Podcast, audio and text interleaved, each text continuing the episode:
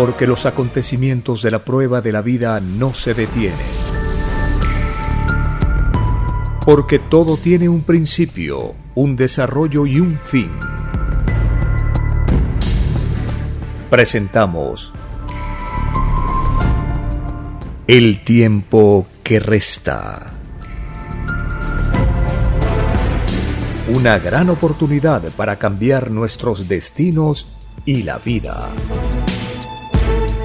El cambio de costumbres provocará la caída del sistema de vida, de las leyes del oro.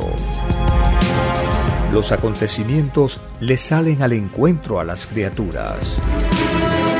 Una nueva revelación, escrita por Alfa y Omega, se extiende por el mundo. Ciencia celeste, nueva moral, filosofía común, justicia divina el tiempo que resta.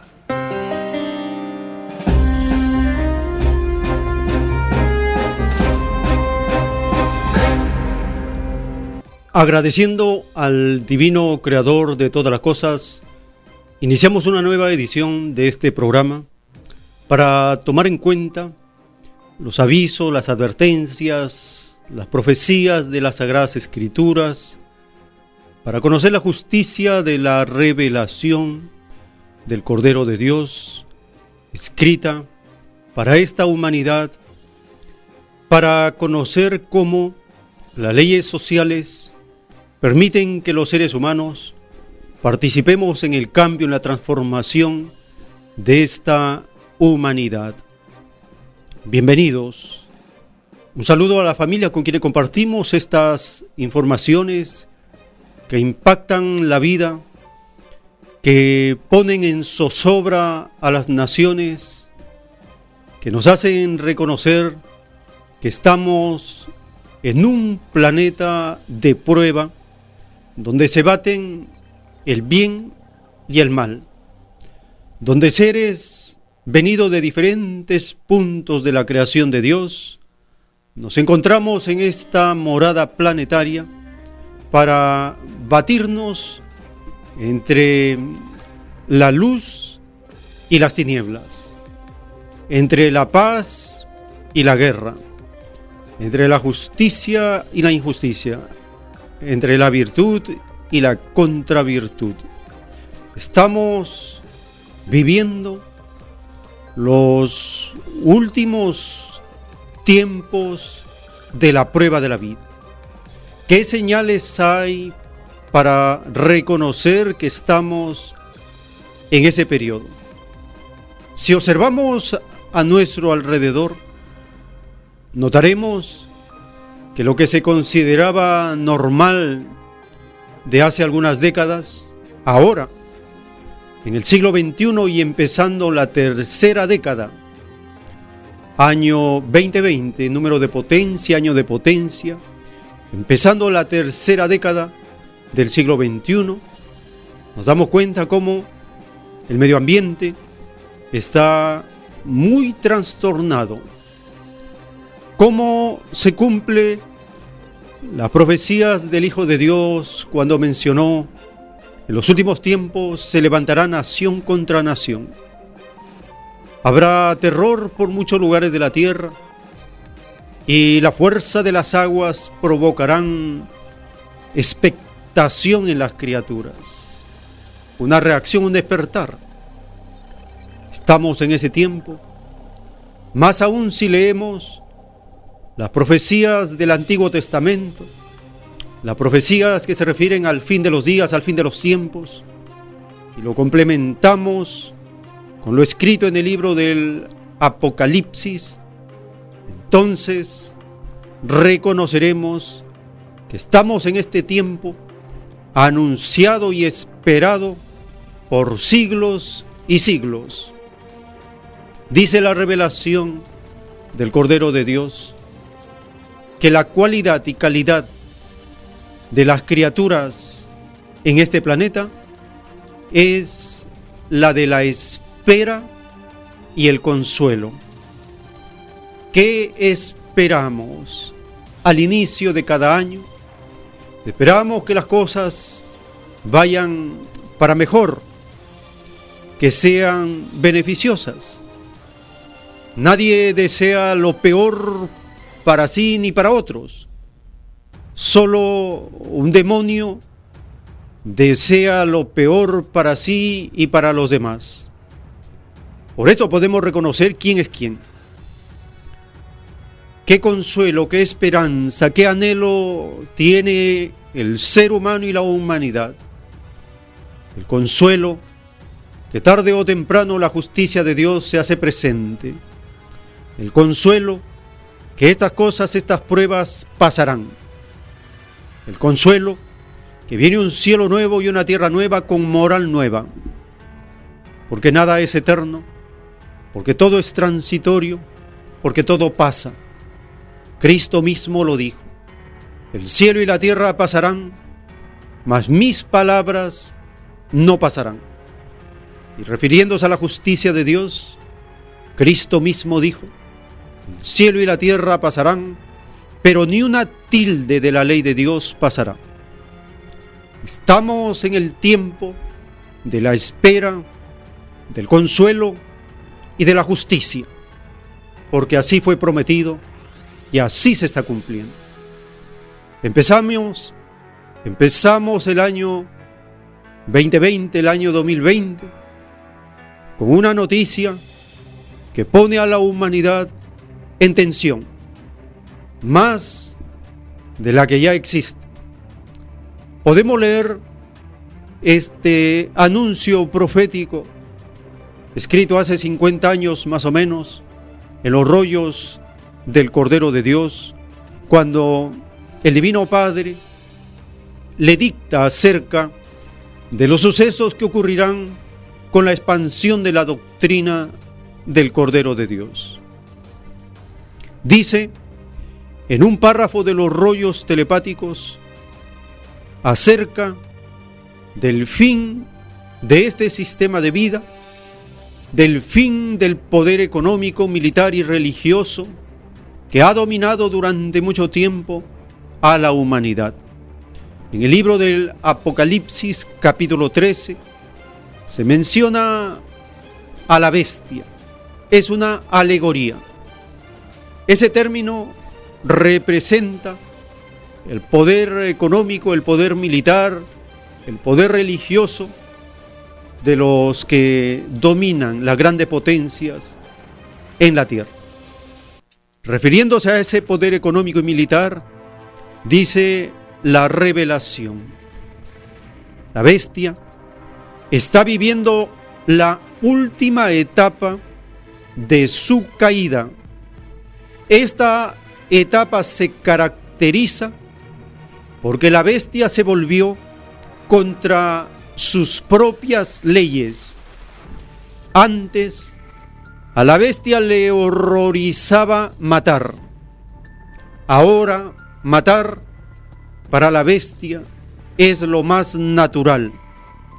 La inestabilidad emocional de la bestia que le acompañó de principio a fin hace que la bestia termine en caos. Dictado por el Divino Padre, escrito por el enviado Alfa y Omega.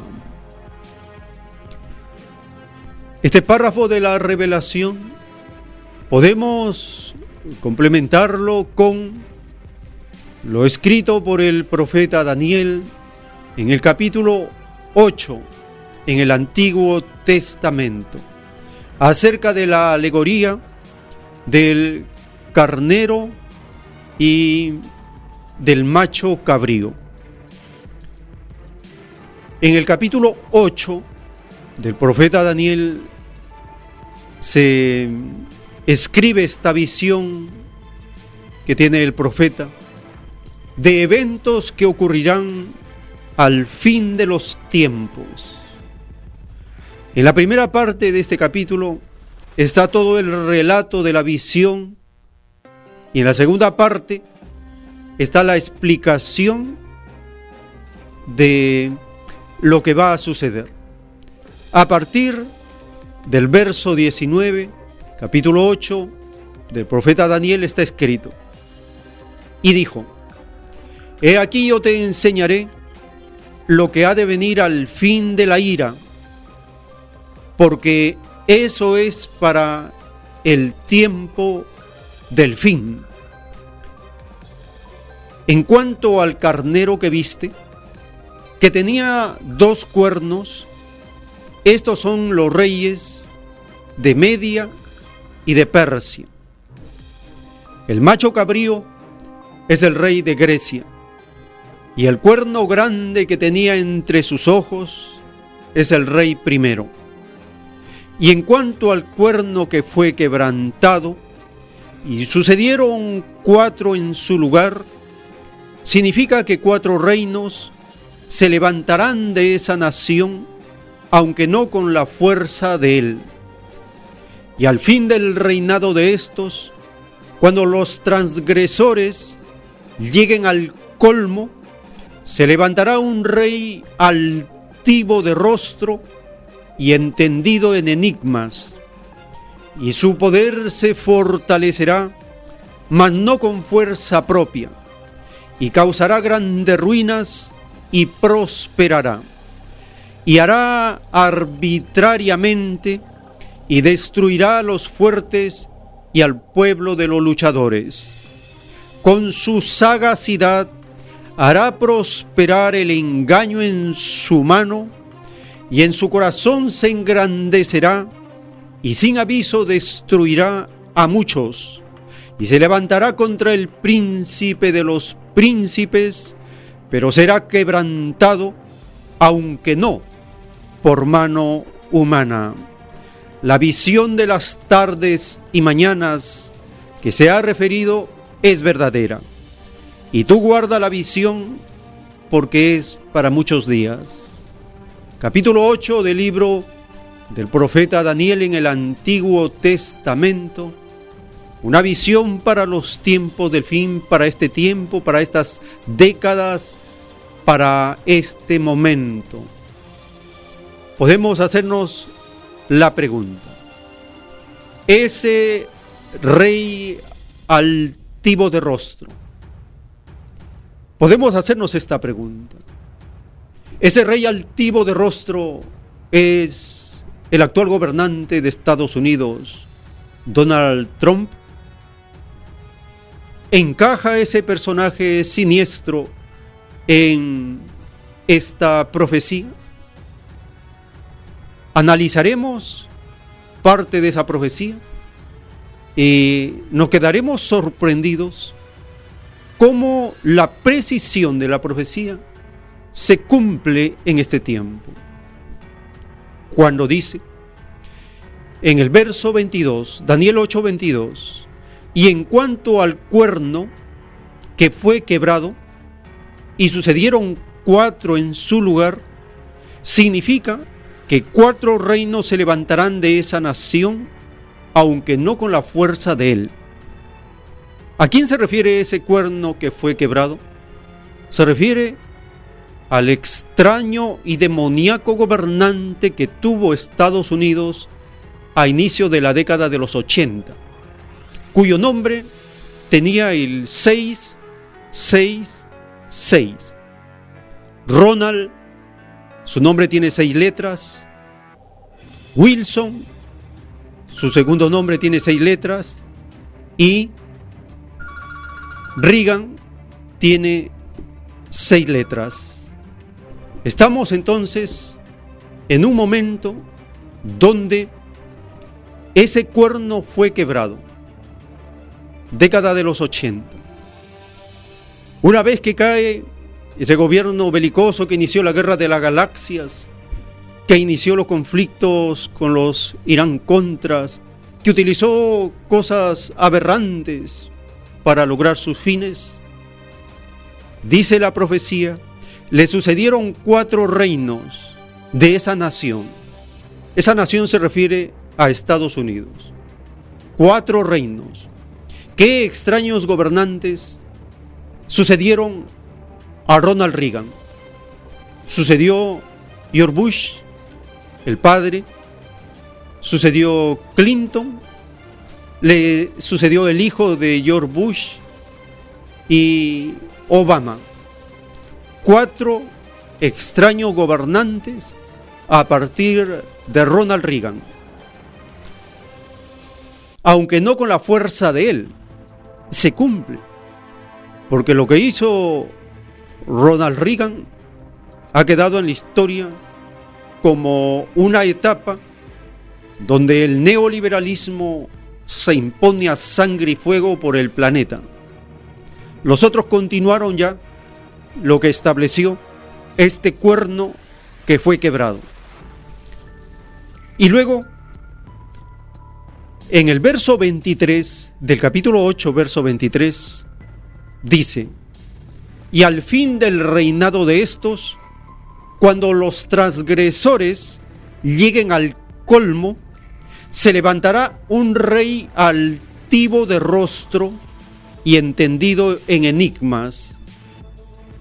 Es muy conocido como la soberbia, la vanidad, el alarde, el complejo de superioridad que tiene el actual mandatario de Estados Unidos, lo convierte en un dictador altivo y soberbio, que hasta declara que el cielo le pertenece a los Estados Unidos, y hasta declara que él es el elegido de Dios, y hasta acepta que le llamen el rey de Israel. Todo esto está registrado en la prensa y ha ocurrido durante el año del 2019. ¿Es ese rey altivo el actual dictador de Estados Unidos? Dice que es entendido en enigmas. Sabemos nosotros cómo él asume que es parte de la profecía. Él se asume, se cree ser parte de los hechos proféticos de este tiempo. Tiene asesores, tiene ocultistas, se mueve en todo ese ámbito. En el verso 24 dice, y su poder se fortalecerá, mas no con fuerza propia, y causará grandes ruinas, y prosperará, y hará arbitrariamente, y destruirá los fuertes y al pueblo de los luchadores. Todo eso que menciona el verso 24 es lo que está haciendo el actual dictador de Estados Unidos. Y luego en el verso 25 dice, con su sagacidad hará prosperar el engaño en su mano.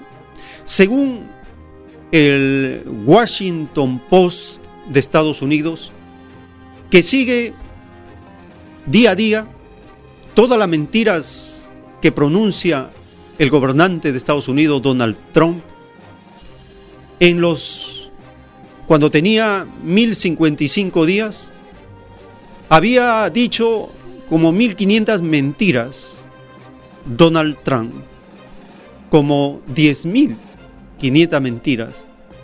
Es decir, rompe récords de mentiras. Cada día que habla, sale de su boca mentiras, falsedades, noticias fuera de la verdad. Todo esto está registrado en este periódico que sigue todas las falsedades de este extraño gobernante. Con su sagacidad hará prosperar el engaño en su mano y en su corazón se engrandecerá y sin aviso destruirá a muchos y se levantará contra el príncipe de los príncipes, pero será quebrantado, aunque no por mano humana. Cuando dice el verso que con su sagacidad destruirá a muchos, es lo que ha ocurrido recientemente. El viernes 3 de enero de 2020, aviones no tripulados de Estados Unidos, unos drones, asesinaron a comandantes militares de alto rango de Irán y de Irak. Este acto es un acto de guerra contra dos naciones. Este asesinato cobarde por la espalda, artero, ha sido repudiado por las naciones del mundo, porque viola la ley y el derecho internacional. Como hemos leído al principio en la doctrina del Cordero de Dios, dice el Divino Padre, porque en los últimos tiempos, en su etapa de agonía, la bestia se volvió contra sus propias leyes. Esa es la característica del imperialismo en este tiempo. Se volvió contra sus propias leyes. Antes a Estados Unidos le horrorizaba matar. Ahora matar para la bestia, que es el G7, es lo más natural. Lo que demuestra la inestabilidad emocional de las grandes potencias capitalistas. Empezaremos esta edición compartiendo los informes que están saliendo, porque las consecuencias de este asesinato a líderes de donaciones de Irán y de Irak va a traer una secuela en los días que vienen, en las semanas que vienen, en esa zona altamente conflictiva del Medio Oriente. Entonces, las naciones y gobiernos repudian este asesinato contra comandantes militares de Irán e Irak.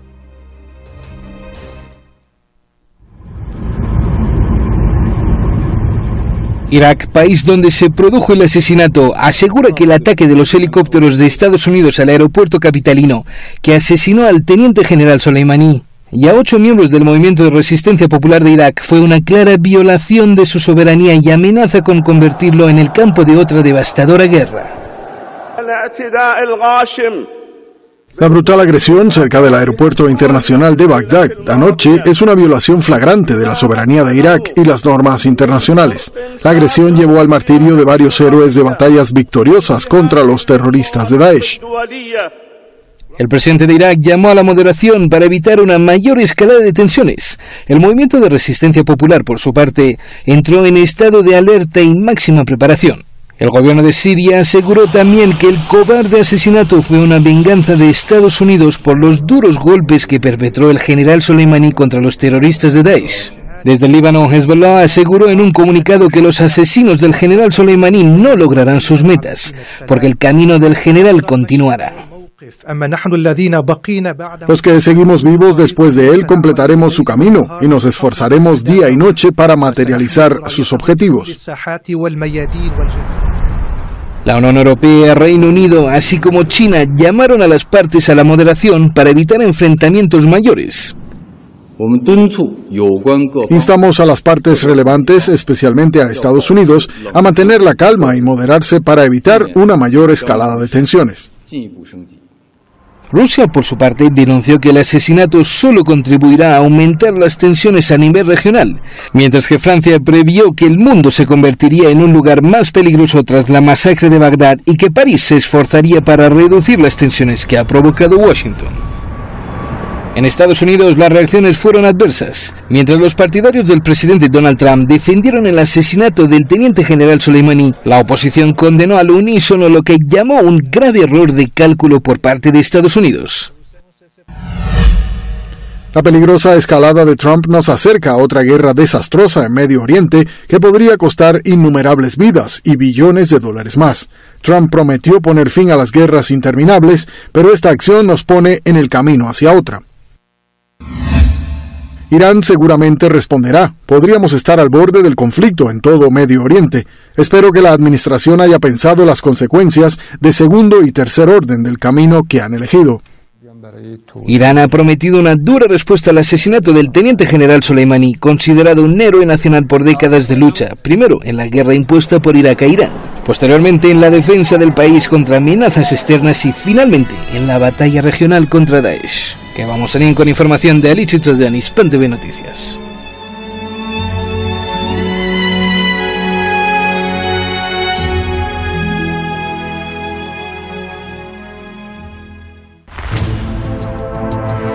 El tiempo que resta.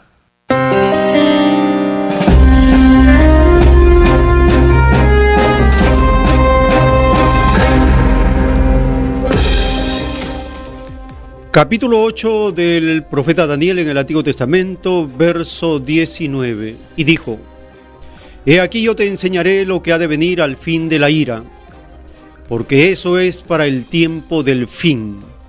En cuanto al carnero que viste, que tenía dos cuernos, estos son los reyes de Media y de Persia. Persia es Irán, actualmente es Irán. Y media podemos entenderlo como Irak. Irak e Irán. Estas naciones en los 80 estuvieron en guerra.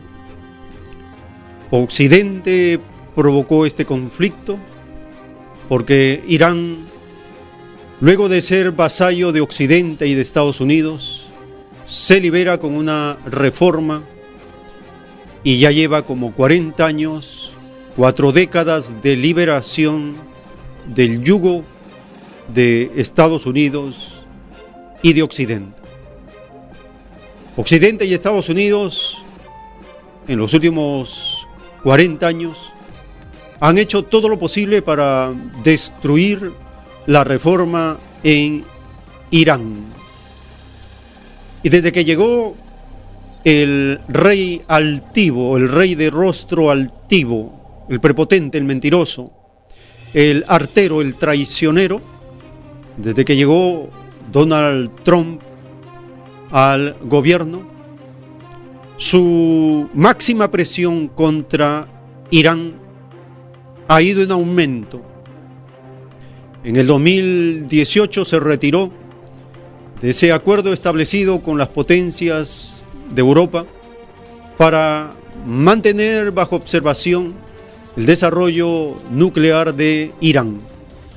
Estados Unidos arbitrariamente se retiró, tal como dice el verso 24 del capítulo 8 de Daniel. El rey altivo, su poder se fortalecerá, mas no con fuerza propia, y causará grandes ruinas y prosperará y hará arbitrariamente y destruirá a los fuertes y al pueblo de los luchadores. El pueblo de los luchadores se refiere a esas naciones que resisten al imperialismo en el África, en el Medio Oriente, en el Asia, en América Latina, en cualquier lugar donde se resista al imperio norteamericano, entra dentro de la categoría del el pueblo de los luchadores. Destruirá a los fuertes. Se refiere cuando, por ejemplo, Saddam Hussein en Irak era considerado el hombre fuerte y fue destruido. Cuando Gaddafi era considerado el hombre fuerte en Libia y fue destruido cuando el dictador de Egipto era considerado el hombre fuerte y fue derrocado. Entonces se cumple este verso del profeta Daniel 8:24 de la actividad terrorista, malvada, artera de Estados Unidos y Occidente contra estas naciones soberanas del tercer mundo, ex colonias, colonizadas, otra vez atropellada su soberanía al instalar bases militares en esas zonas. ¿Quién era el comandante Qasem Soleimani, asesinado por la espalda desde el aire por Estados Unidos? Y esto lo profetiza el capítulo 8 del profeta Daniel en el Antiguo Testamento cuando menciona que este extraño poder llega no por la tierra, sino que llega por el aire. Y es la Fuerza Aérea de Estados Unidos, con las bases que tiene en Irak, que ha provocado este asesinato considerado como un acto de terrorismo, como un asesinato político a líderes soberanos de naciones, como una provocación que traerá consecuencias y este año empieza con un acto de guerra que pone en suspenso al planeta. Conoceremos la semblanza publicada por Hispan TV acerca del teniente coronel Qasem Soleimani.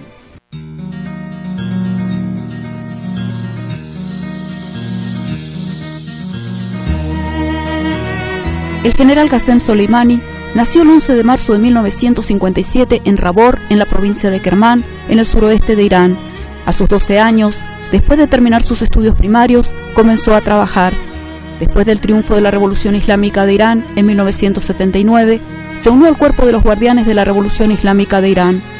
En la guerra impuesta por Irak, fue elegido como comandante de dos batallones de la Fuerza de Kermán. Más tarde, formó una brigada y luchó en importantes frentes en la guerra que duró ocho años. Tras el fin de la guerra impuesta por Irak, Soleimani se dedicó a proteger las fronteras orientales del país y emprendió una lucha contra el contrabando de las drogas desde Afganistán.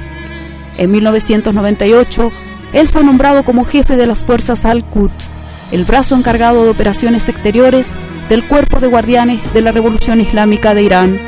En los últimos años, el general iraní ha desempeñado un papel trascendental en la lucha contra el grupo terrorista Daesh en Siria e Irak.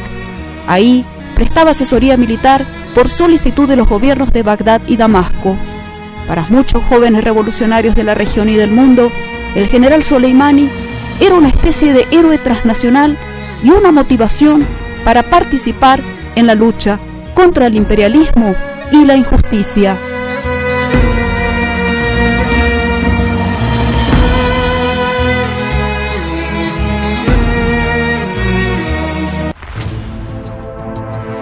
El tiempo que resta.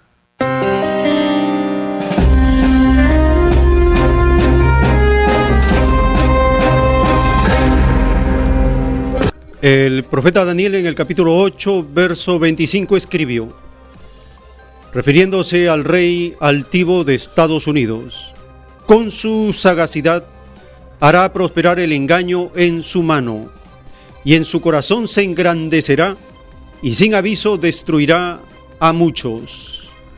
Ahora escucharemos la justificación, la mentira, la arbitrariedad, expresada por el rey altivo de Estados Unidos y los republicanos y conoceremos la profunda división que existe en Estados Unidos entre estas dos bandas que controlan a esa nación, los demócratas y los republicanos.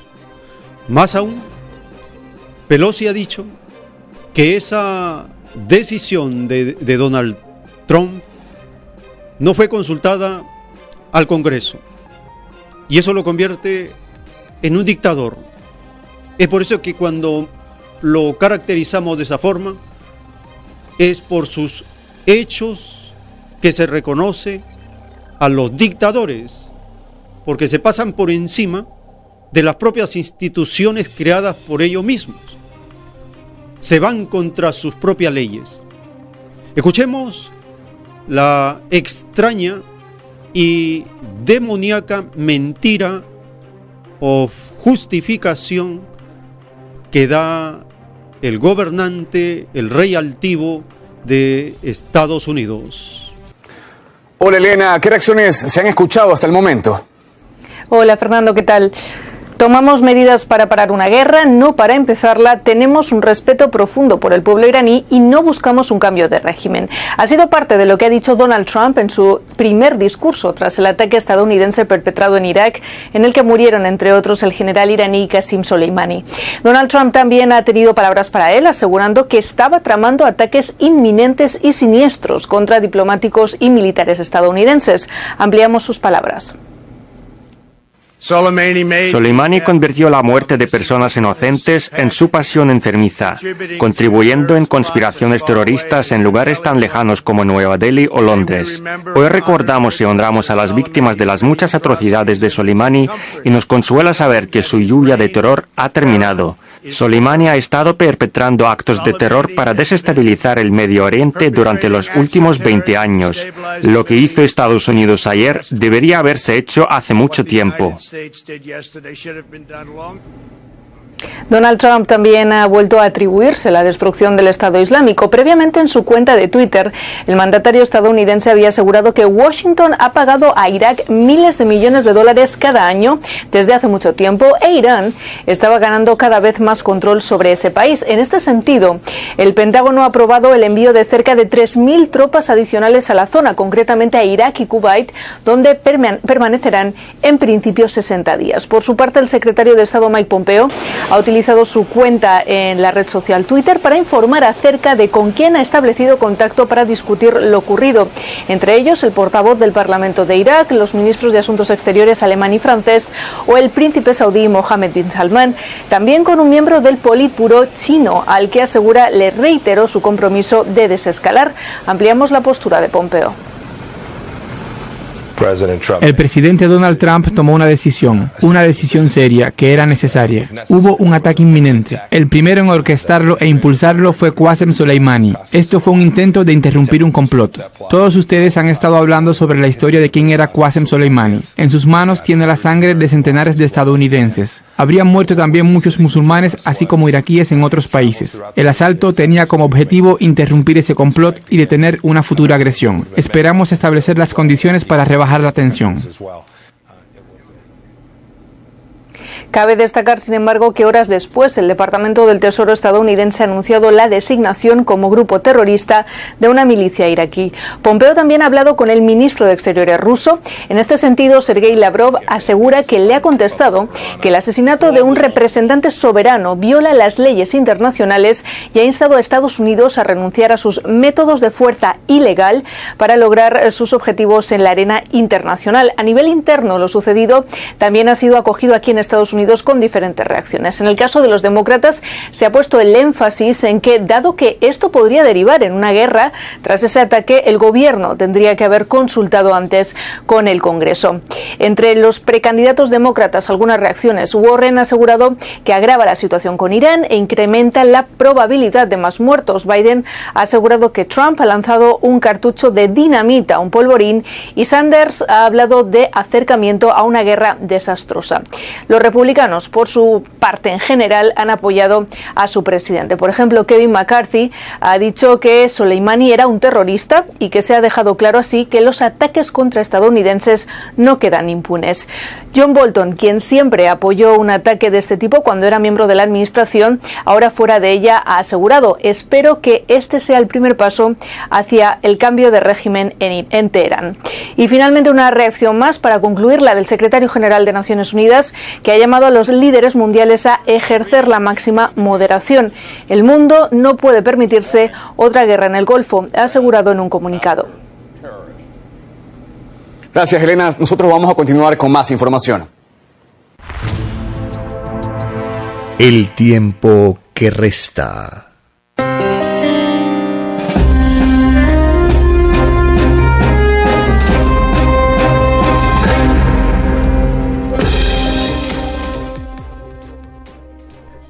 En el libro Lo que vendrá, que contiene los títulos de los rollos del Cordero de Dios, está escrito el título 1059.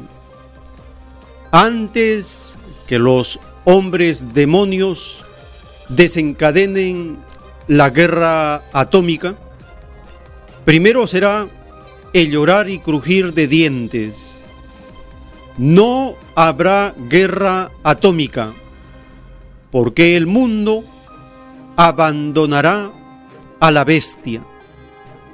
La bestia cae porque el mundo cambia de costumbres. Habrá la guerra del Armagedón, que significa gente que se arma, cada cual se armará con las propias ideas que generó en la vida porque idea por idea, a partir de los 12 años de edad, serán juzgadas. Lo más microscópico que se tuvo en sí mismo es juzgado, porque escrito fue que el divino juicio solar juzgaría todas las cosas imaginables, escrito por el enviado, Alfa y Omega. Esta revelación del juicio de Dios que nos da la certeza, no va a haber guerra atómica, pero dice que va a haber intento, van a querer desencadenar guerra atómica. El Medio Oriente es una zona preparada para una guerra mundial? Sí. Hay armas nucleares, hay enemigos potenciales, está Israel ahí como el centro de la discordia y del conflicto en el Medio Oriente. Está la presencia de Estados Unidos y de Occidente, queriendo controlar y dominar esa zona estratégica del planeta. ¿Se puede considerar este acto de guerra de Estados Unidos contra Irán e Irán como parte de querer desencadenar guerra atómica? Cualquier evento, cualquier acto en las zonas geoestratégicas es considerado de esa manera. Porque está en juego intereses de los países que necesitan esa zona para hacer que sus recursos, sus inversiones tengan un flujo normal. Quien controla esa zona, controla el suministro para Europa, controla al África, controla Asia, es una zona clave en el planeta. Y la profecía del Evangelio menciona que los eventos del juicio final ocurren en el oriente. El Medio Oriente es una zona intermedia entre Occidente y el Oriente. Por lo tanto, cualquier cosa podría desencadenar una guerra, una guerra llamada la tercera, la tercera guerra mundial. La característica de esa guerra es que sería atómica. Y por eso que el título de Dios lo caracteriza de esa forma. Guerra atómica. Dice que si ya está todo preparado para desencadenar esta guerra atómica, entonces será llamado, serán llamados a juicio. Y no habrá guerra atómica, dice, porque el mundo abandonará a la bestia cambiando sus costumbres. Escuchemos ahora las reacciones de varias naciones del Medio Oriente frente a este acto de provocación arbitrario, este acto de guerra contra dos naciones, contra Irán e Irak. La reacción de Líbano, Palestina, Siria, India, África, Egipto, Turquía, Rusia, China, Europa. Escuchemos la reacción de los pueblos que sienten cómo estos jinetes del apocalipsis, las Fuerzas Armadas, cabalgan, vuelan sobre sus territorios. El asesinato del comandante de las brigadas Al-Quds iraní, eh, Soleimani, despertó la indignación del mundo musulmán. El asesinato de Qasem Soleimani, perpetrado por Estados Unidos, fue repudiado en las principales ciudades iraníes, donde el líder militar era considerado un héroe nacional. En ese sentido, la reacción se generó desde diversos países, donde registraron numerosas movilizaciones en rechazo al homicidio del general Soleimani, ordenado desde la Casa Blanca y ejecutado por la Fuerza Aérea Estadounidense. Durante los últimos años, Estados Unidos se ha enfrentado a la derrota en todas partes, en el Líbano, en Palestina y en Gaza, en Siria, en Yemen, en Irak y Afganistán. Estados Unidos guardaba rencor contra estos grandes líderes y los atacó. Todos los pakistaníes y las personas de todo el mundo que creen en la libertad y la justicia, los que sostienen el fuerte contra estos faraones, nunca abandonarán este camino. Es la promesa de Alá que los oprimidos ganen al final. Y si Dios quiere, los opresores serán derrotados. Desde el Líbano se efectuaron multitudinarias concentraciones para condenar esta agresión del imperialismo contra el mundo musulmán. Entre tanto, ciudadanos de India también salieron a las calles para expresar su descontento por la muerte de Soleimani. Los activistas consideraron que Estados Unidos ejecuta actos terroristas para apoyar a grupos armados tanto en Siria como en Afganistán. Asimismo, factores de la brigada Al-Quds en Palestina hicieron lo propio y exigieron a Estados Unidos e Israel detener agresiones que pudieran conllevar a una inminente escalada. El tiempo que resta.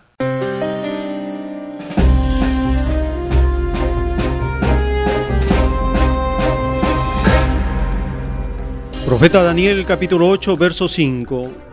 Mientras yo miraba esto, he aquí un macho cabrío venía del lado del poniente sobre la faz de toda la tierra sin tocar tierra. Y aquel macho cabrío tenía un cuerno notable entre sus ojos. Este verso 5 del capítulo 8 menciona cómo desde el occidente llega a esa zona del Medio Oriente sin tocar tierra a través de aviones, de drones, aviones no tripulados, la Fuerza Aérea Norteamericana desde Estados Unidos llega al Medio Oriente sin tocar tierra. Esta expresión sin tocar tierra fue escrita hace como 3.500 años atrás. Estamos hablando de un término para describir lo que el profeta en visión observa como la fuerza de este macho cabrío desde el occidente llega sin tocar tierra. Está observando los objetos voladores, aviones, drones, objetos tripulados, no tripulados de la Fuerza Aérea Norteamericana. Con claridad lo entendemos ahora, lo escrito hace miles de años en el Evangelio. Estemos pues atentos a los eventos de estos días y semanas porque este acto de provocación va a tener consecuencias.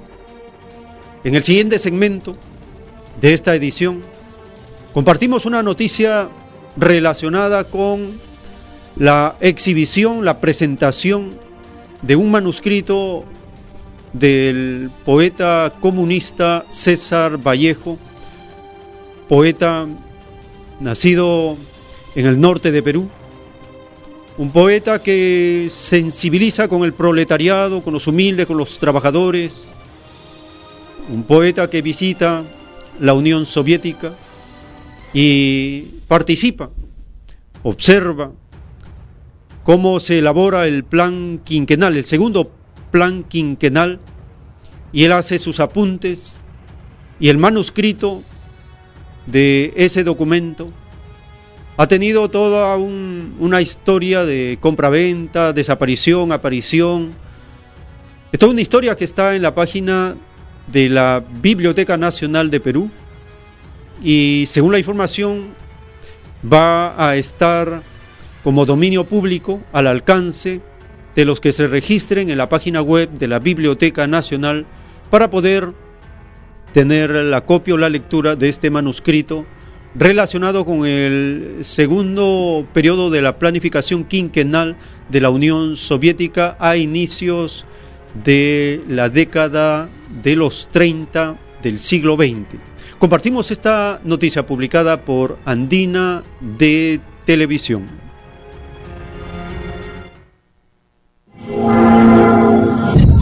El manuscrito de Rusia ante el segundo plan quinquenal es una faceta que nos permite entender a este Vallejo que empieza a escribir el tungsteno, que escribe Paco Jung, que es más comprometido con el tema social. ¿no? Entonces la relación de ese, de ese marxismo con Vallejo se plasma en esta obra y es una, es una obra sencillamente eh, valiosa por eso. Lo normal en esa época era imprimir y votar los manuscritos. ¿no? Eh, se hacía mucho eso.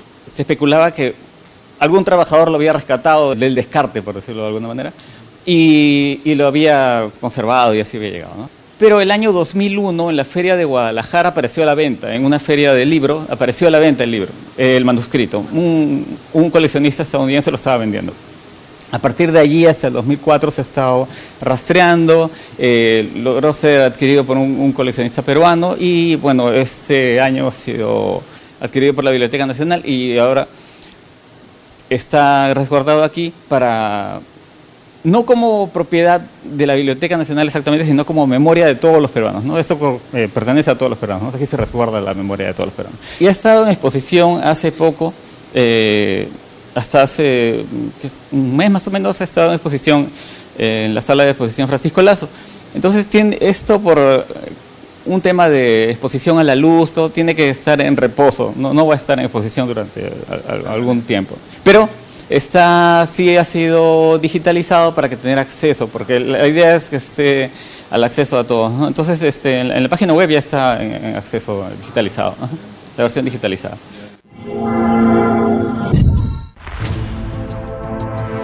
El tiempo que resta.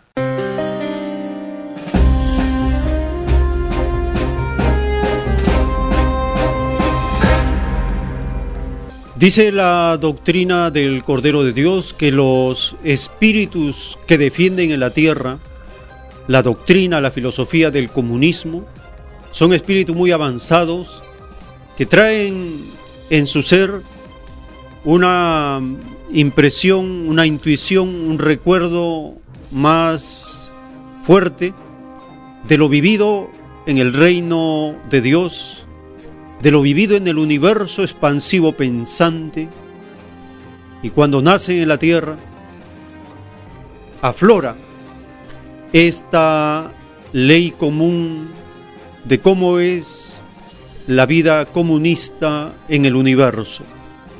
Es ley universal. El comunismo está en la materia y el espíritu. El poeta César Vallejo es reconocido a nivel internacional junto con Mariátegui, de ser los dos pensadores de inicio del siglo XX, pensadores que fueron defensores, estudiosos del marxismo, y lo entendieron y transmitieron en su obra la defensa de los humildes, de los obreros, de los campesinos, del proletariado. No se puede tener una visión limitada de la obra poética de Vallejo, porque es necesario conocer el alcance de su doctrina, de su concepción filosófica, política, económica, social, para poder entender el sentido de su poesía, dirigida a la defensa de los derechos humanos, de las masas, trabajadoras y sufrientes de la tierra. Él es un personaje reconocido por haber participado en la misma Unión Soviética y conocido en el terreno cómo se iba forjando el socialismo. Y en su retorno a España continúa su creación poética y en sus versos se incluye ese sentido del bien común que defiende al trabajador. Causa entonces rechazo y repudio que en el Perú un mercader de la educación le haya puesto a su universidad el nombre de César Vallejo, un poeta marxista, un poeta comunista, que siempre combatió al capitalismo, a los mercaderes, a los ambiciosos.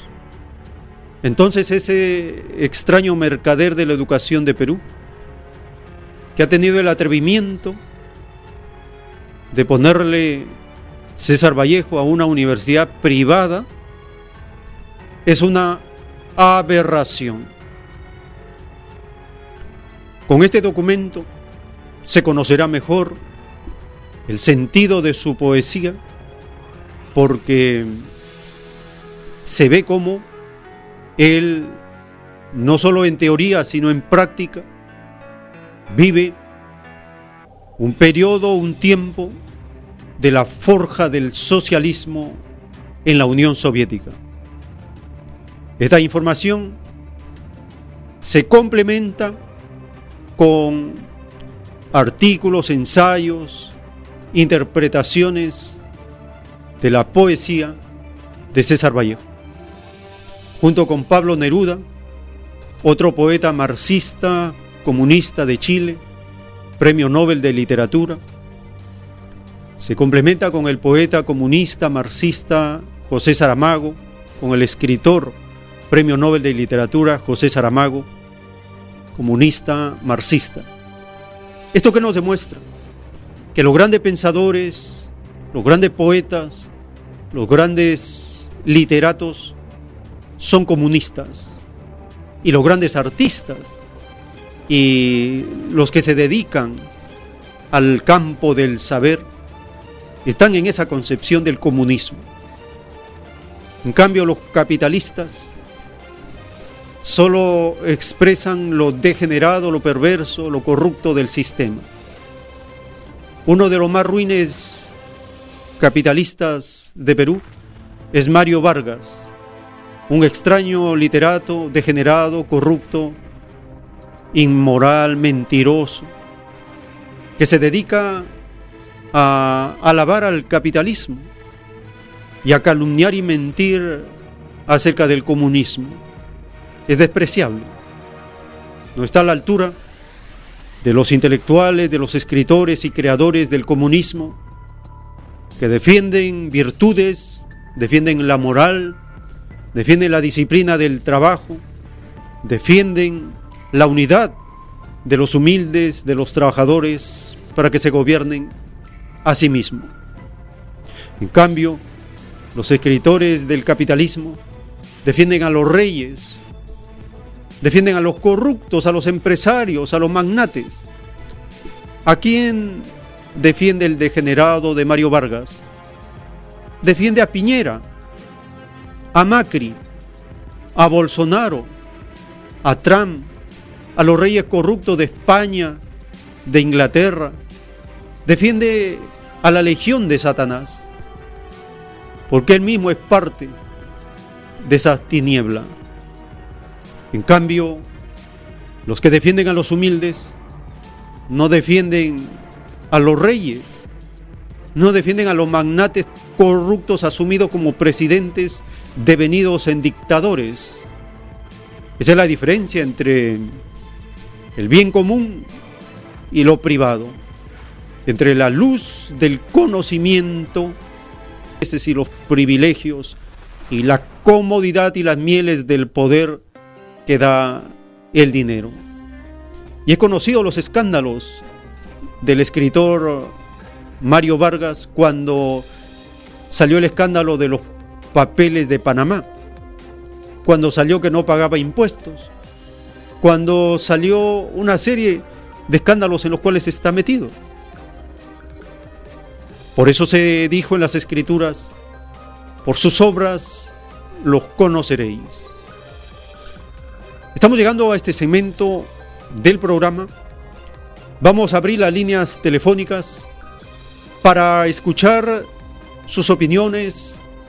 Estamos empezando un nuevo año, año 2020, un año de potencia, un número de potencia, un año donde la espera por cosas que transformen la sociedad está presente. Y el consuelo que esto llegará también es real. Dice la doctrina del Cordero de Dios, la cualidad y la calidad de los seres humanos es la espera y el consuelo. ¿Qué esperamos y cuál es nuestra esperanza? ¿Cuál es nuestro anhelo? ¿Cuál es nuestro ideal? ¿Cuál es nuestro trabajo, nuestra acción? ¿Cuál es nuestro aporte al quehacer de la transformación de este mundo? Cada cual da lo suyo, cada cual aporta con su trabajo, con su esfuerzo, con sus ideas, con sus opiniones, para que esto cambie. Porque nada permanece igual para siempre. Todo cambia tarde o temprano.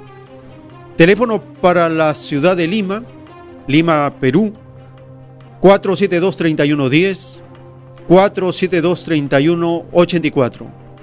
Y desde las regiones, marcando el 01 472 3383. Para esta edición tenemos también otras informaciones relacionadas con la lucha de los pueblos que defienden su derecho al trabajo y a la naturaleza. También tenemos unos artículos referidos al cambio de costumbres en el reemplazo de los juegos pirotécnicos por drones o luces de colores. Tenemos una primera comunicación. Aló, su nombre, ¿de dónde nos está llamando? Eh, buenos días, Francisco León de San Martín de Porres. Le escuchamos, hermano. Eh, mire, este, a la luz del, de la historia, este general iraní eh, pasará como un héroe, asesinado, ¿no? Por los terroristas norteamericanos. la prensa, lamentablemente, eh, no le pone presente a la opinión pública mundial todos los crímenes que ha cometido Estados Unidos tan solo en, los últimos, en este siglo contra el pueblo del Medio Oriente. Eh, pero el más grave y que lamentablemente la humanidad eh, cae en un gran pecado es el que se cometió contra Irak. En base a mentiras se invadió un país, ¿no? Y se asesinó a más de un millón de personas. Se traumó y mutiló a cientos de miles de niños. Se violaron a cientos de miles de mujeres. Se robó miles de millones de toneladas de petróleo. Se, robó oro, obras de arte, dinero y se dividió al país no eh, este, asusando las discordias internas. Para colmo de males, eh, vemos en las imágenes que nos da Russia Today el día, hace como dos días, tres días, que dentro de la ciudad se han tomado el libertinaje de dividirlo y crear una zona exclusiva para ellos. Si ellos son los invasores, ¿cómo pueden tomarse esa libertad de, a los dueños de la casa de, ese lugar decirles que ahí no pueden entrar y se esfuerzan por estar ahí? Estados Unidos, ¿no?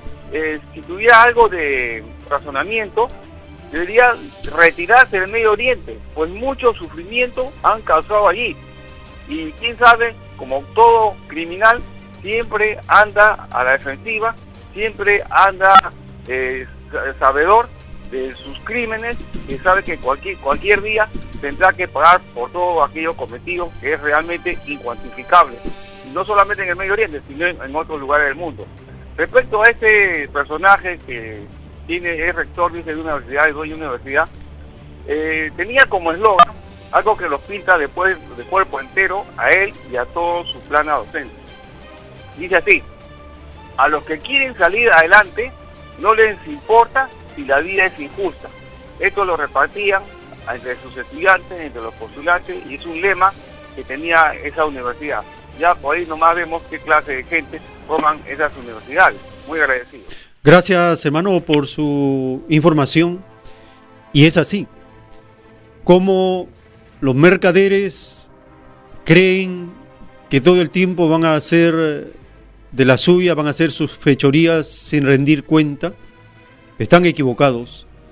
Dice la revelación que este rey altivo de rostro será quebrantado, es decir, su ruina está profetizada.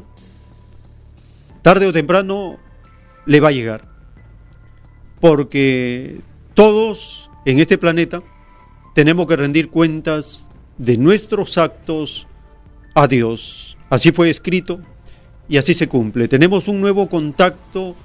Aló, su nombre, ¿de dónde nos está llamando? Muy buenos días, hermano. Habla el hermano Napoleón desde Trujillo para opinar. Adelante, hermano. Bien, mire, hermano. Efectivamente, eh, las continuas exposiciones que ustedes de manera muy acertada hacen para beneficio de la población evidencian una realidad y evidencian la realidad que se nos gobierna ideológicamente, porque esto no es ninguna casualidad. Todos estos hechos que nosotros estamos viendo a nivel nacional y a nivel global, cómo opera la derecha internacional, no son ninguna casualidad. Eh, tienen un sustento ideológico. Por ejemplo, acá en el Perú, observemos en qué consiste la ideología liberal que profesan Toledo, Kuczynski, Alan, Keiko, etcétera, etcétera. Ellos dicen, ¿qué cosa es la moral? No son un sistema de creencias, creencias. Por lo tanto, en el liberalismo, eres libre de creer en algo o no. Ahora, ¿el robo es moral o inmoral? Bueno, el robo para los liberales dicen que eres libre de decidir si es moral o inmoral. Nadie te puede decir lo que es moral o inmoral. Eso lo decides tu, lo decide tu propio individualismo, porque el individualismo es el eje central de la ideología liberal.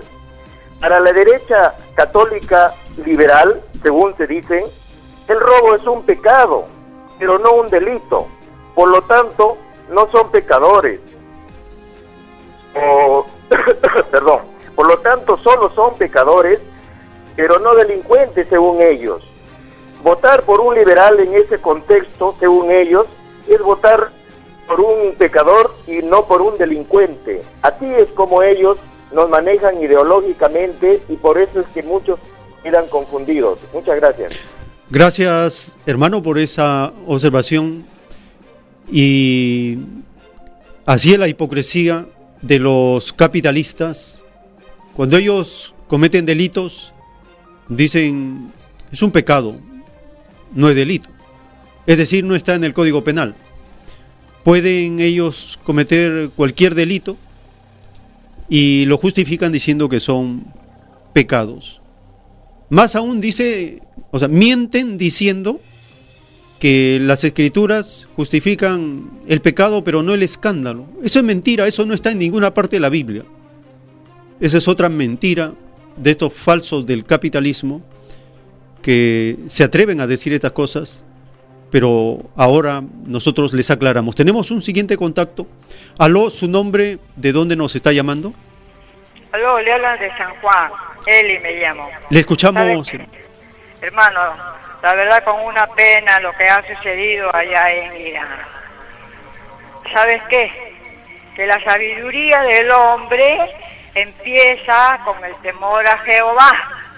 O sea, de que lo que nos están gobernando, lo que está gobernando casi todo el mundo, son personas que están alejadas de Dios. O sea que son los mismos demonios. Entonces, nosotros si leemos las escrituras, las profecías, lo que yo te quiero preguntar, hermano, es que si las profecías se tienen que cumplir de todas maneras, ¿cómo se puede cambiar al mundo? Porque acá en el Perú, verdaderamente que ya no se aguanta más. El, la gota del vaso ya verdaderamente ha se ha derramado con esto de que ha, ha sucedido con este abuso de Irán.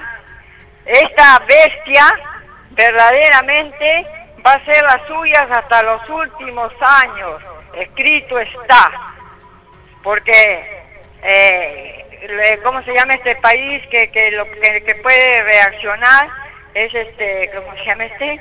Eh, ¿Se refiere a Irán? Los comunistas. ¿Cómo ah, se llama? China, China, Rusia. No, lo otro, el otro. Corea del Norte. Corea del Norte. No, Rusia. Ya. Eh, Verdaderamente Rusia debe de poner el punto sobre las, IES. Debe de pararle el macho a este Estados Unidos. Porque estos van a abusar toda la vida.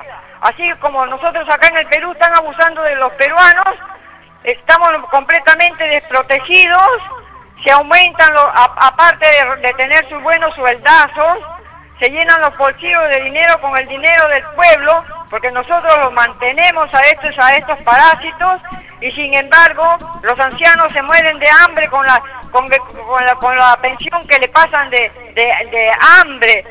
Son unos criminales verdaderamente. Así de que en lugar de aumentar a los profesores, lo han aumentado a los a los sinvergüenzas de los de, de, lo de la municipalidad, con sus tremendos sueldazos, entonces encima le, le suben el sueldo, aparte de todo que roban, igualito los, congresistas.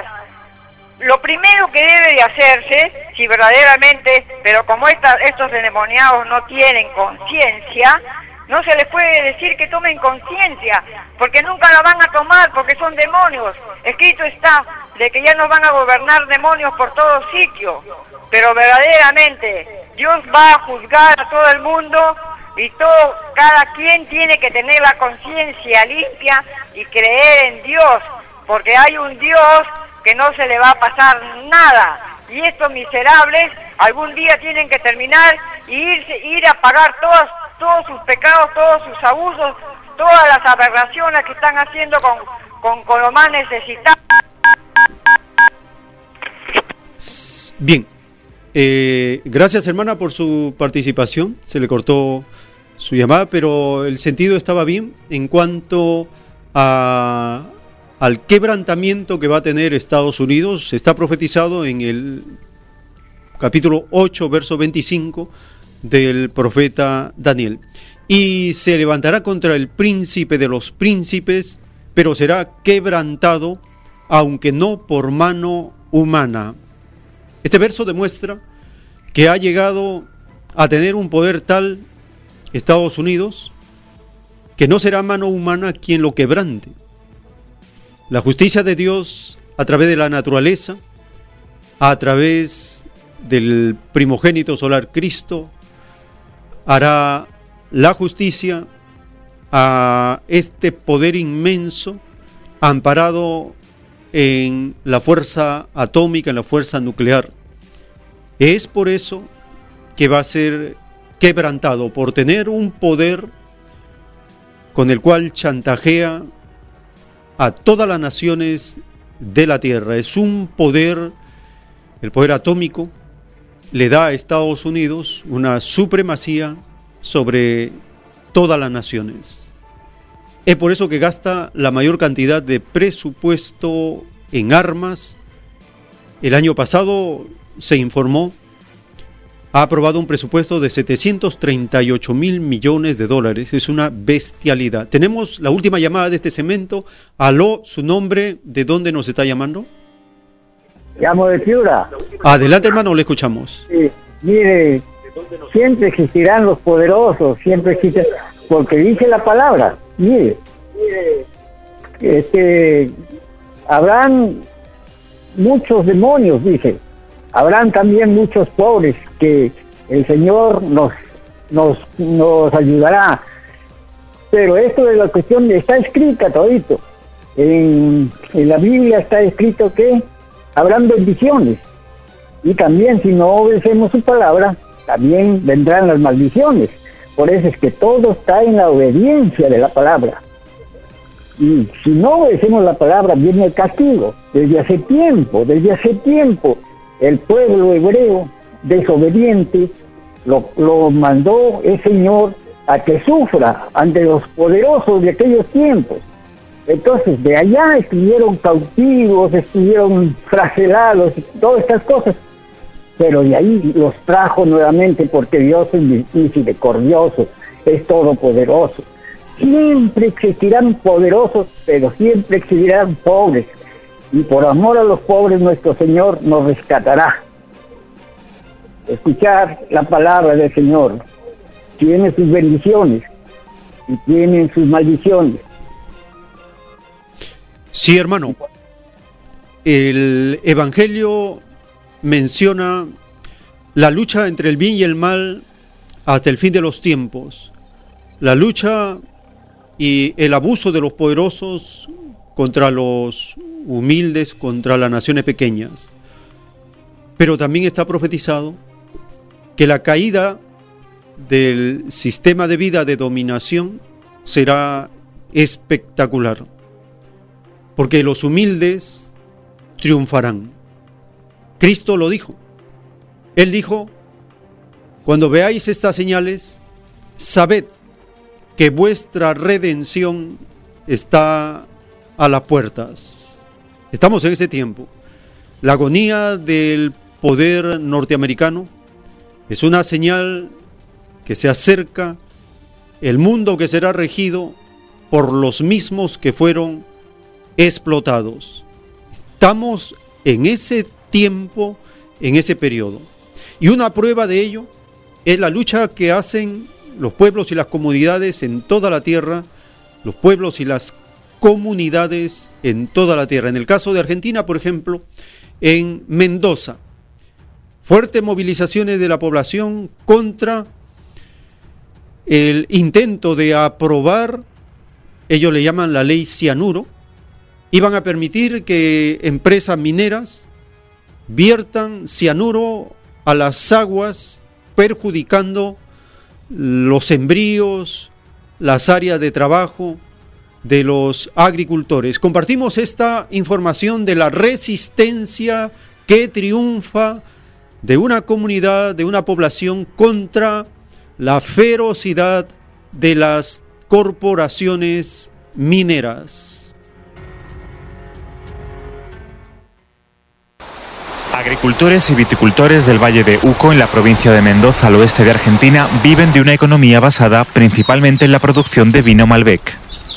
ONGs como Greenpeace advertían sobre las consecuencias que tóxicos como el cianuro o el ácido sulfúrico en la minería a cielo abierto podrían tener en los ríos de la región del Campo de los Andes. Por eso este lunes el Parlamento de la provincia de Mendoza derogó una ley que autorizaba el uso de productos químicos contaminantes por parte de la minería metalífera. Estoy en contra de la ley porque sin agua esto se muere y sin esto yo no vivo porque le da de comer a mi familia. Las protestas durante 10 días de miles de manifestantes ambientalistas en las calles de Buenos Aires dieron finalmente sus frutos y festejaron el anuncio con gran júbilo. Acá a favor del agua pura en Mendoza, en contra de la megaminería contaminante que querían implementar. Pero según los expertos, este no es el único problema. El calentamiento global sigue mermando el tamaño de los glaciares y provocando escasez de precipitaciones. El tiempo que resta.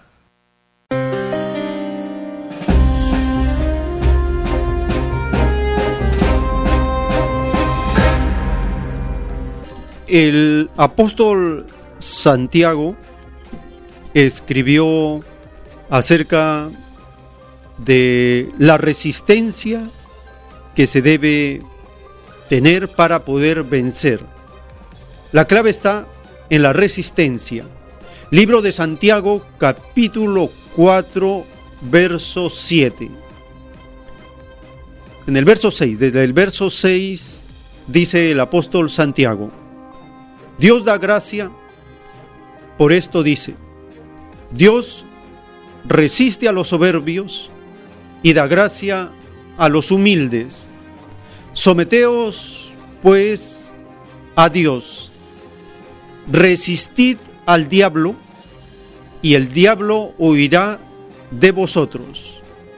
Santiago capítulo 4 versos 6 y 7. ¿Quién es el diablo? El capitalismo es el diablo. Si resistimos al capitalismo, lo derrotamos, lo vencemos. En cambio, si nos complacemos con el capitalismo, nos degenera, nos corrompe. Dice el Cordero de Dios, la resistencia mental al capitalismo se toma en cuenta en el juicio de Dios segundo por segundo, instante por instante. Aunque hayamos vivido dentro del capitalismo, el mismo hecho de resistirlo mentalmente es un avance en la lucha contra el capitalismo. Porque de la mente a la acción hay un paso. Pero si la mente se complace en el demonio llamado capitalismo, entonces todas nuestras acciones están guiadas por el espíritu del error, de la soberbia, de la ambición, de todos los vicios que trae el capitalismo. La ambición es un vicio.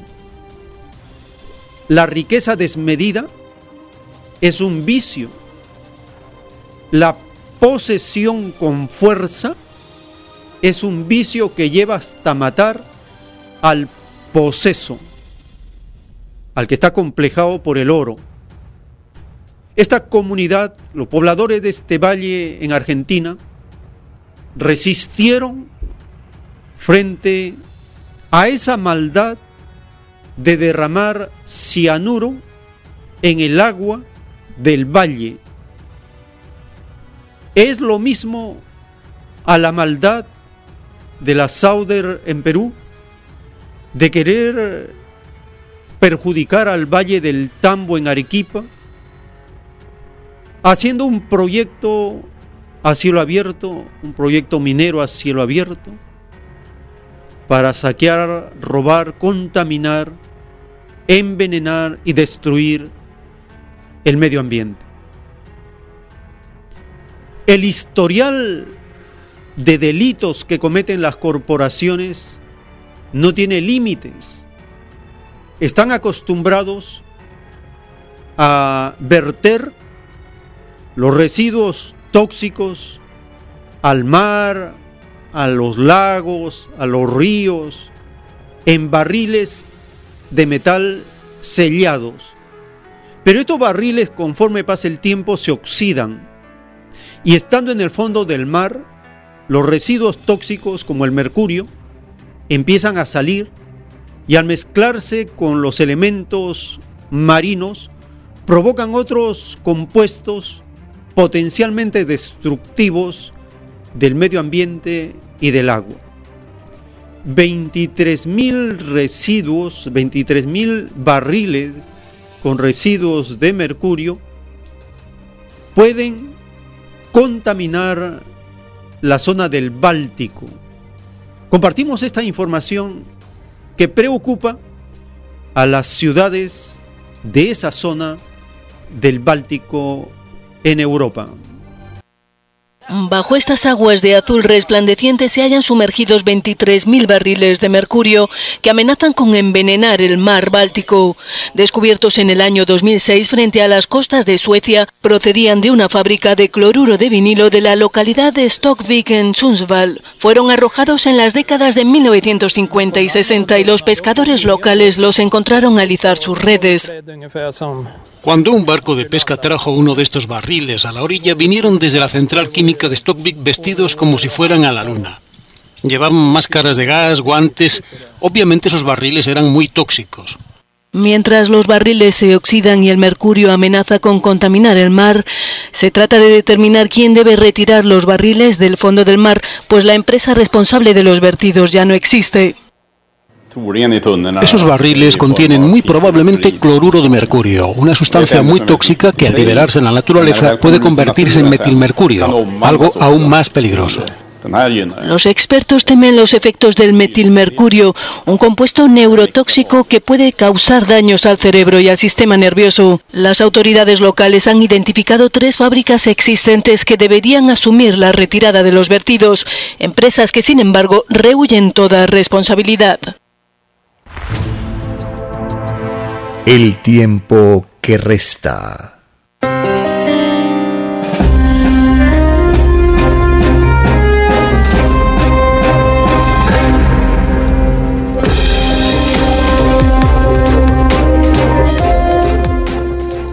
En los rollos del Cordero de Dios, en un párrafo está escrito, los elementos también piden pruebas a Dios en sus leyes de elementos y ellos hacen variar la calidad como tales cuando la criatura viola la divina ley de Dios.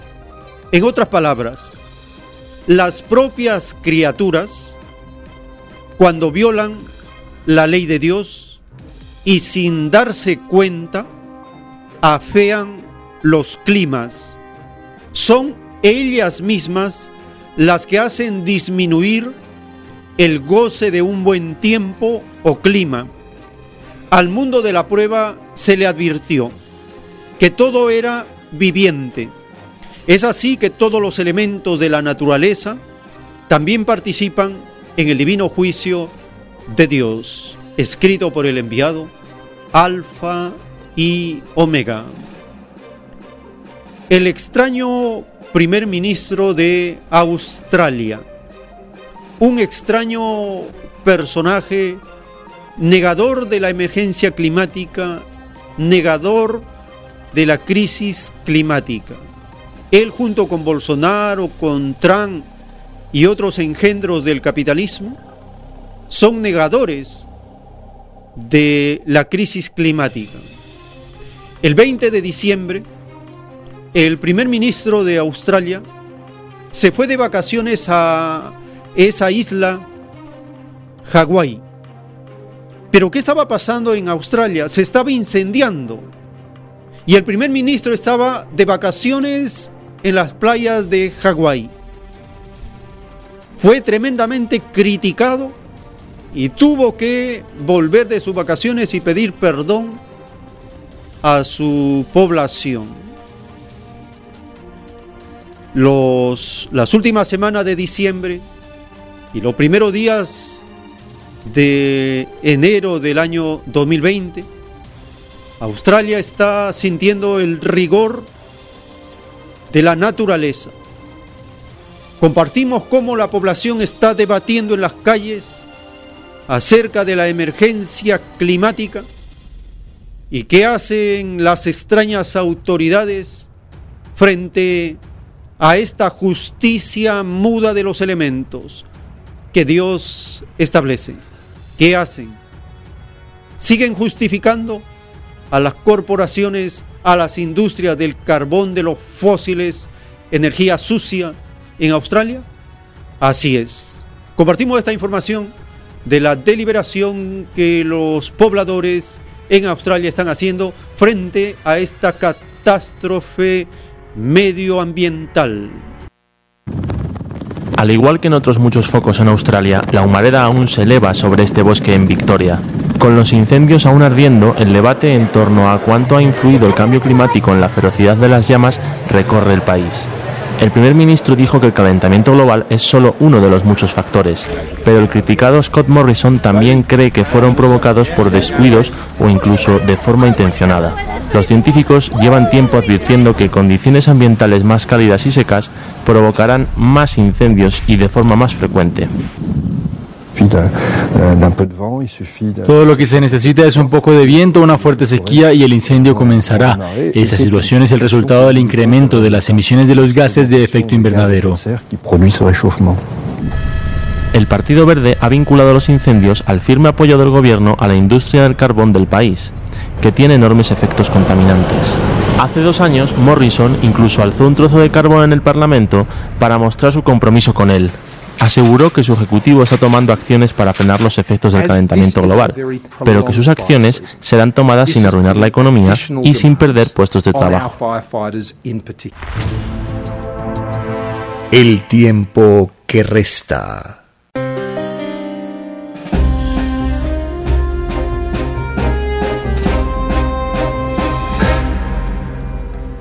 Una extraña mancha caliente, una gigantesca masa de agua caliente se viene dirigiendo hacia el Pacífico y estando en la zona de Australia, elevó en 5 o 6 grados la temperatura normal de esa zona. Esa mancha caliente, la masa de agua cálida que apareció cerca de Nueva Zelanda, se mueve hacia Sudamérica. Está acercándose. En unas semanas podría estar llegando a las zonas de Sudamérica, el sur de Perú, Chile, principalmente Chile puede ser afectado y también nosotros en esta parte del Pacífico. Esta mancha caliente es algo que está llamando la atención como un nuevo fenómeno que se mueve como un, imagínese, agua caliente que avanza por el océano hacia América del Sur. En las próximas semanas se informará acerca de este extraño fenómeno conocido como una mancha caliente. Y muchos pobladores han tenido que ser evacuados en Australia por el mar. Son muchos los focos de incendio que están provocando esta preocupación muy grande en la población en Australia. Empieza entonces el año 2020 con estas olas de calor en Australia y en el océano dirigiéndose a América del Sur. Atizados por las altas temperaturas y los fuertes vientos, más de 200 incendios continúan devorando los estados de Nueva Gales del Sur y Victoria, en el sureste de Australia. Estos rescatistas voluntarios se vieron obligados a refugiarse en su camión al verse rodeados por las llamas. El equipo logró ponerse a salvo. Afrontamos un problema real en este momento con varias comunidades aisladas que reportaron lesiones y quemaduras entre sus habitantes. No hemos logrado acceder por carretera o en avión a esas zonas, es demasiado peligroso. Son zonas inaccesibles, la gente está aislada. En algunos lugares las llamas son tan intensas que el denso humo convierte el día en noche y provocan relámpagos secos que causan tormentas de fuego. Da bastante miedo ante ese muro de fuego que vimos antes. No sé si tiene sentido tratar de salvar la casa. Son más importantes los esfuerzos para tratar de salvar a tu familia en vez de la propiedad. Algunas personas al regresar han visto sus casas destruidas. Aquellas casas están en llamas y estoy en el tejado de la otra casa intentando detener el fuego. Australia lleva meses combatiendo grandes incendios forestales, sobre todo en su costa este.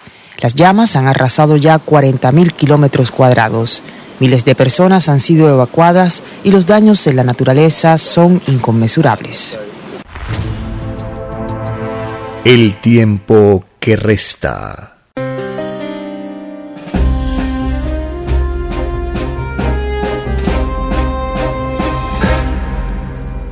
Estas fiestas de fin de año y el inicio del año nuevo son un martirio para las poblaciones por los llamados fuegos pirotécnicos. Los fuegos artificiales, los pirotécnicos, se convirtieron en una pesadilla para la población en los últimos años. nuestros familiares de edad adulta, los niños, los animalitos, la planta, el medio ambiente, altamente contaminados con las fiestas de fin de año y año nuevo. Pero esta costumbre está empezando a cambiar por la resistencia, la crítica que hacen los colectivos sociales por el daño que causan los fuegos artificiales, los pirotécnicos al medio ambiente, el ruido que provocan el estrés, el susto que provocan en los animalitos, el pavor que sienten ellos por estas explosiones descontroladas, las aves que están en reposo y de pronto son perjudicados. Una nueva costumbre empieza a extenderse y China da el ejemplo con reemplazar estos fuegos artificiales con drones. Miles de drones en el espacio empiezan a hacer geometrías, figuras, símbolos y en la medida que pase el tiempo van a reemplazar a los juegos pirotécnicos, a estos fuegos artificiales, porque a través de medios digitales y control remoto, los drones son guiados para hacer en el espacio una serie de geometrías, símbolos, números, figuras, etc. Esta nueva costumbre empieza a ser practicada desde el oriente hacia el occidente. Compartimos una primera información acerca de cómo han recibido el año nuevo en diversas ciudades de China y en varias de ellas ya con el reemplazo de los juegos pirotécnicos, fuegos artificiales por drones que reemplazan a estos artificios. La noche del 31 de diciembre, la Plaza Binghai y la Plaza MSD en Tianjin fueron testigos del espectáculo de luces TEDA para recibir el Año Nuevo. Este espectáculo cuenta con actuaciones de formación de drones, entre otras, donde 300 drones se alinean y elevan sobre las explanadas, formando figuras como el buey tailandés, el símbolo de la rata del calendario chino y muchos otros patrones dinámicos y cambiantes, enviando al mundo entero un saludo de Año Nuevo. Con información de la oficina en Tianjin, China, Noticias Xinhua.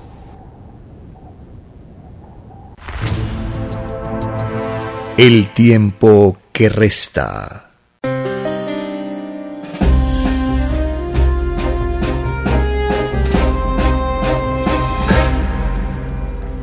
Y también en Praga, otra ciudad donde reemplazan el recibir el año nuevo con fuegos artificiales, pirotécnicos, con unas alternativas más respetuosas, con alternativas más que respetan el medio ambiente, que piensan en los animalitos, que piensan en los adultos, en los niños, en los bebés.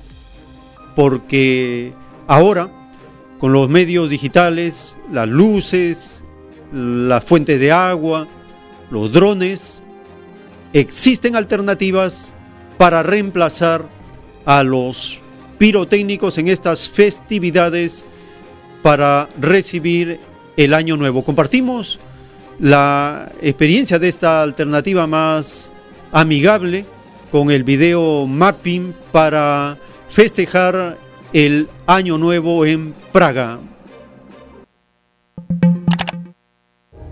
En Praga, el ayuntamiento ha apostado este año por dejar a un lado los fuegos artificiales y sustituirlos por un juego de luces y vídeo, una solución menos perniciosa para la salud y el medio ambiente que la pólvora y el ruido de la pirotecnia.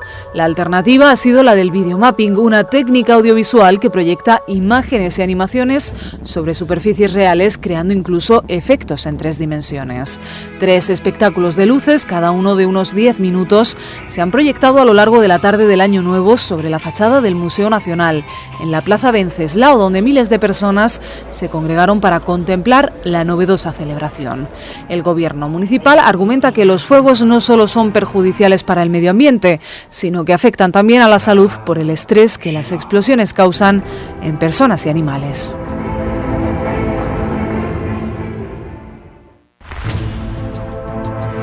El tiempo que resta.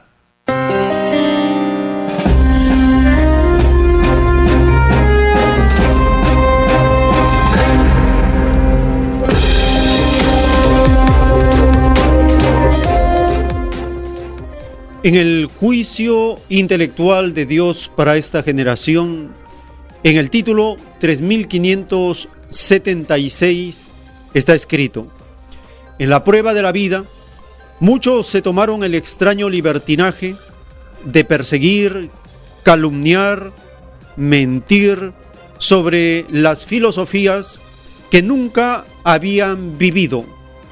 Entre ellas estaba la filosofía comunista, a esta filosofía que luchó contra el extraño sistema de vida que había sido sentenciado por el Hijo de Dios, el Hijo de Dios la proclamará filosofía de caridad. Su propia esencia de dar a todos por igual la hace caridad colectiva. Es lo que debió haber hecho la bestia capitalista. La caridad de la bestia era caridad individualista e interesada, porque más pensaba en la ganancia material que en la ganancia social. Lo social fue para la bestia capitalista consecutivo a la ganancia. Lo social para el comunismo fue lo fundamental, escrito por el enviado Alfa y Omega. El primero de enero también en Cuba socialista se reafirma la determinación de ese pueblo de seguir en el camino socialista. Compartimos esta información referida a ese espíritu de resistencia por seguir con el socialismo adecuado a las nuevas condiciones del tiempo presente. Cuba y la celebración del primero de enero en el triunfo de su revolución. Los cubanos festejan el aniversario 61 del triunfo de la revolución con diversas actividades recreativas en varias ciudades del país y con el llamado del presidente Miguel Díaz Canel de celebrar los logros a pesar de las adversidades. Nosotros cubanos somos los ganadores de lo imposible y este es el momento adecuado para que nos preparemos para otro año excepcionalmente positivo. La revolución cubana fue el principal resultado del movimiento revolucionario de izquierda que provocó el primero de enero de 1959 la caída del régimen del dictador Fulgencio Batista y la llegada al poder del líder del ejército guerrillero Fidel Castro. El 2019 fue un año difícil para Cuba. La administración de Donald Trump volvió a aumentar la presión sobre la isla mediante la imposición de sanciones a los socios internacionales de Cuba, que hizo aún más difícil las inversiones extranjeras, así como el suministro de combustible. La suspensión de vuelos y cruceros entre Estados Unidos y Cuba fue otra medida de Washington que afectó el sector del turismo de la isla. La economía cubana cerró el año con solo medio por ciento del crecimiento, mayormente debido a las políticas hostiles de Estados Unidos. Cuba inicia el 2020 con una nueva constitución que fue aprobada por los cubanos después de un largo proceso de consulta y referéndum. La nueva Carta Magna introduce cambios significativos al modelo económico, político y social del país para preparar a los cubanos ante los desafíos que traen los nuevos tiempos. Alicia Afjani con información de Exxon Kasemi, Hispan TV Noticias.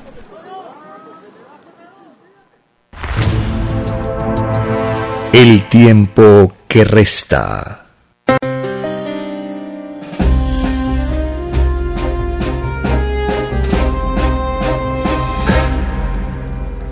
En el título del juicio de Dios referido a la determinación de un pueblo de imitar en forma imperfecta la igualdad, lo social, como beneficio para dar a todo por igual?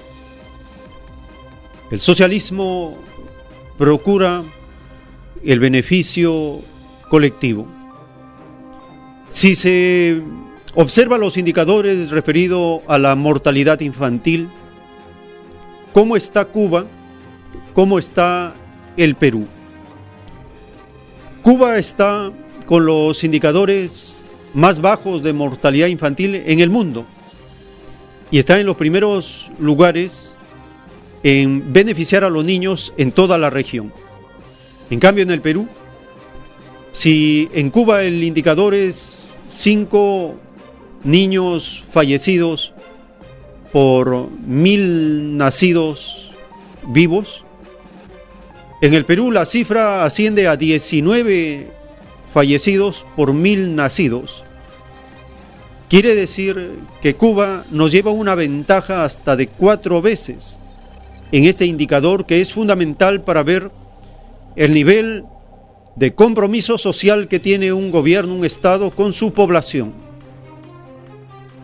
Y la comparación es todavía para Cuba más heroica, porque Cuba lleva bloqueada por Estados Unidos en una forma implacable, sin misericordia.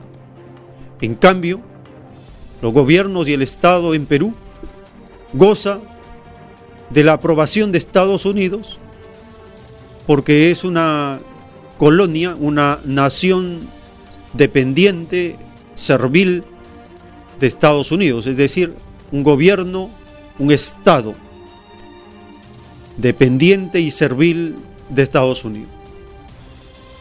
El juicio de Dios dice claramente, para los capitalistas lo social es consecutivo a la ganancia. En cambio, para el socialismo, lo social es lo primero, es lo fundamental. La ganancia, el beneficio material es secundario. Primero la atención de los niños. Compartimos esta información que eleva a Cuba como una nación humanista, solidaria y que practica la caridad social. Cuba muestra un enorme compromiso con la salud de la infancia, aún en los momentos más complicados para la nación, una tarea que ha requerido y exige de mucho esfuerzo, sacrificio, entrega y compromiso de miles de profesionales.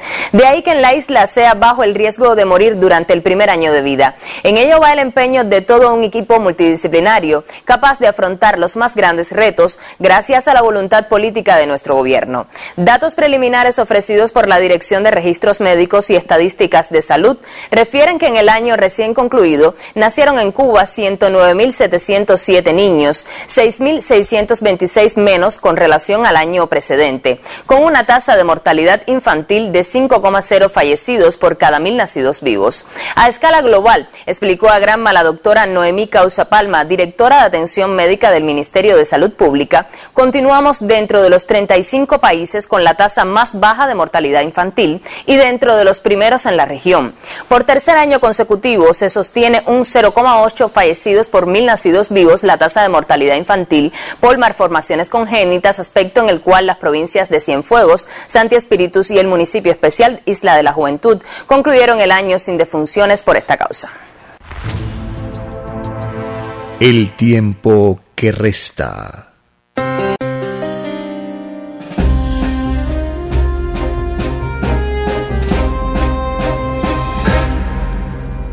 Según las Naciones Unidas, este indicador se utiliza para medir el nivel de la salud de una nación. Con este indicador se sabe cómo está la atención de la salud de los pobladores. En Cuba están en 5 fallecidos por mil nacidos vivos. Y en Perú el promedio entre 18 y 19 por mil nacidos vivos. Entonces, el fracaso de los gobiernos neoliberales en el Perú, el fracaso del Estado capitalista burgués en el Perú, está a la vista. Y si observamos los indicadores año por año, siempre se mantiene en esa catástrofe humana.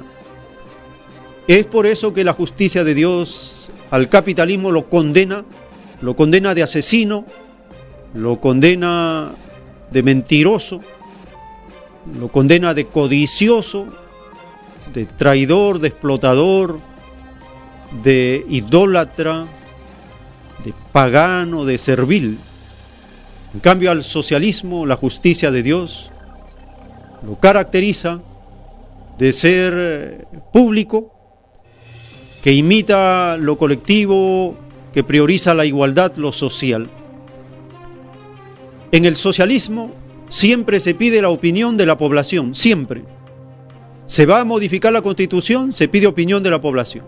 Se va a poner una tasa de impuestos, se consulta a la población. Si la población aprueba, bien. Si no lo aprueba, se buscan otras alternativas. ¿Alguna vez estos gobiernos derechistas, capitalistas en el Perú, nos han pedido opinión cuando ellos ponen impuestos? ¿Nos han pedido opinión cuando endeudan a la nación? Nunca nos piden la opinión. Y a veces hacen la simulación con las consultas que hacen en las comunidades, pero se encargan de decir, por si acaso no es vinculante. Pueden hacer su simulación de consulta, pero no va a tener ningún efecto real en las decisiones del gobierno ni del Estado. En cambio, en los países socialistas como Cuba, China, se consulta a la población. China ha terminado de hacer la consulta a la población acerca de nuevos impuestos relacionados con consumo de objetos de lujo o que son perjudiciales para la política de Estado que defiende el medio ambiente. Compartimos esta información para estar informados y no caer en la calumnia y la mentira de decir que el socialismo es dictadura, cuando el socialismo sí es el que consulta a su población y no como estas dictaduras capitalistas llamadas falsamente democracias que nunca consultan a la población. Y este jueves es el último día para que el público emita sus opiniones sobre un proyecto de ley de impuesto al consumo en China. A continuación, un repaso a los cambios en el borrador que se han realizado recientemente. El Ministerio de Hacienda y la Administración Estatal de Impuestos de China comenzaron a solicitar la opinión pública sobre un proyecto de ley de impuesto al consumo a finales del año pasado. La versión más reciente clarifica que tanto empresas como individuos estarán sujetos a pagar un impuesto al consumo al vender bienes, productos procesados y adquirir algunas mercancías importadas. Analistas señalaron que el proyecto de ley mantendrá el ingreso fiscal total sin cambios. Los cambios realizados tendrán un gran impacto en las empresas y los ciudadanos. El catálogo actualizado muestra que un total de 15 categorías serán sometidas al impuesto al consumo, incluyendo cigarrillos, alcohol y joyería. Según los analistas, la medida no solo le dará al gobierno central el poder de ajustar las tasas aplicadas a varios bienes cuando sea necesario, sino que también ayudará a controlar el consumo de productos que son dañinos para la salud y el medio ambiente. El impuesto al consumo no es una nueva idea. Países de todo el mundo, por lo general, aplican impuestos extra a bienes de lujo o productos que pueden causar daños en la salud de la gente. El tiempo que resta.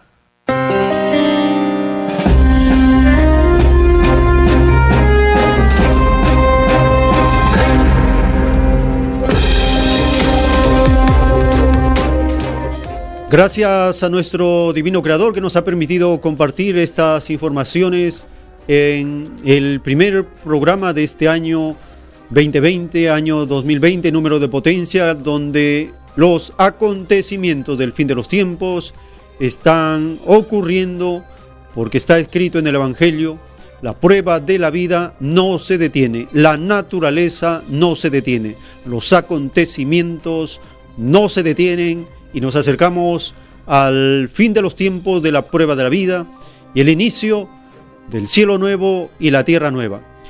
Les recordamos que estos programas van todos los sábados de 8 a 10 de la mañana y los domingos de 10 a 1 de la tarde. En diferido pueden ubicarnos en las plataformas de podcast, en Anchor y en Spotify, el tiempo que resta. Allí subimos cada semana en diferido los audios de estos programas para poder compartirlos, volver a escuchar. Y nuestro agradecimiento por seguirnos en el canal de YouTube El tiempo que resta. Muchas gracias por su suscripción, por seguirnos y ahí estamos atentos con las informaciones. Si el Divino Padre Eterno lo permite, hasta una nueva edición.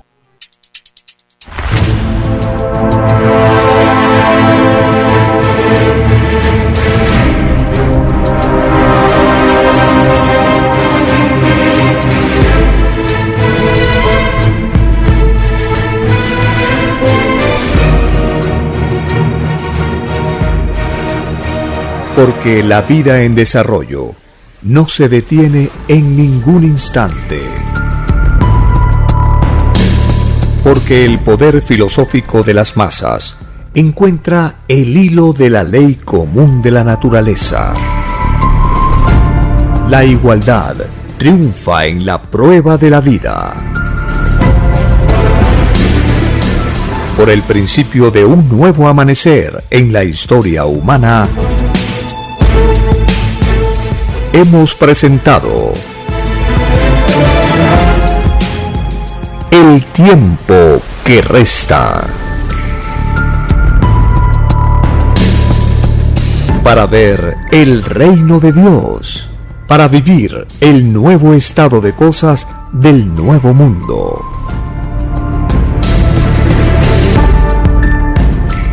Visite www.alfayomega.com y descargue gratis todos los libros en PDF.